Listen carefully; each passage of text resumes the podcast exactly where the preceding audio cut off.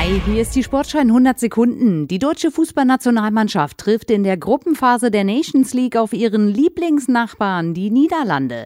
Dazu geht's in der neuen Saison ab September gegen EM-Gegner Ungarn und Bosnien-Herzegowina. Das ergab die Auslosung der vierten Ausgabe der Nations League in Paris.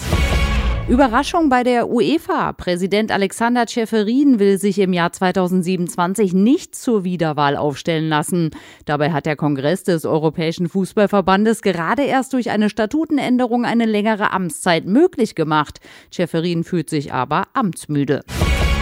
Viel Regen gleich desolater Rasen gleich kein Fußball. Nach dem Pokalviertelfinale gegen Borussia Mönchengladbach ist nun auch das Drittliga-Heimspiel des ersten FC Saarbrücken gegen Unterhaching abgesagt worden. Auf dem Weg zum ersten Olympiaticket haben die deutschen Basketballerinnen um Starspielerin Satu Sabelli einen Traumstart hingelegt und den vielleicht schon entscheidenden Sieg geholt. Beim Qualifikationsturnier in Brasilien schlug Deutschland zum Auftakt Serbien mit 73 zu 66. Drei Teams aus der Vierergruppe A erhalten einen Startplatz für Paris. Die deutschen Hockeyfrauen sind mit zwei überzeugenden Siegen in die Hallen-EM in Berlin gestartet. Der Titelverteidiger bezwang zunächst Spanien mit 4 zu 2 und dann die Türkei mit 7 zu 2. Und das war die Sportschau in 100 Sekunden.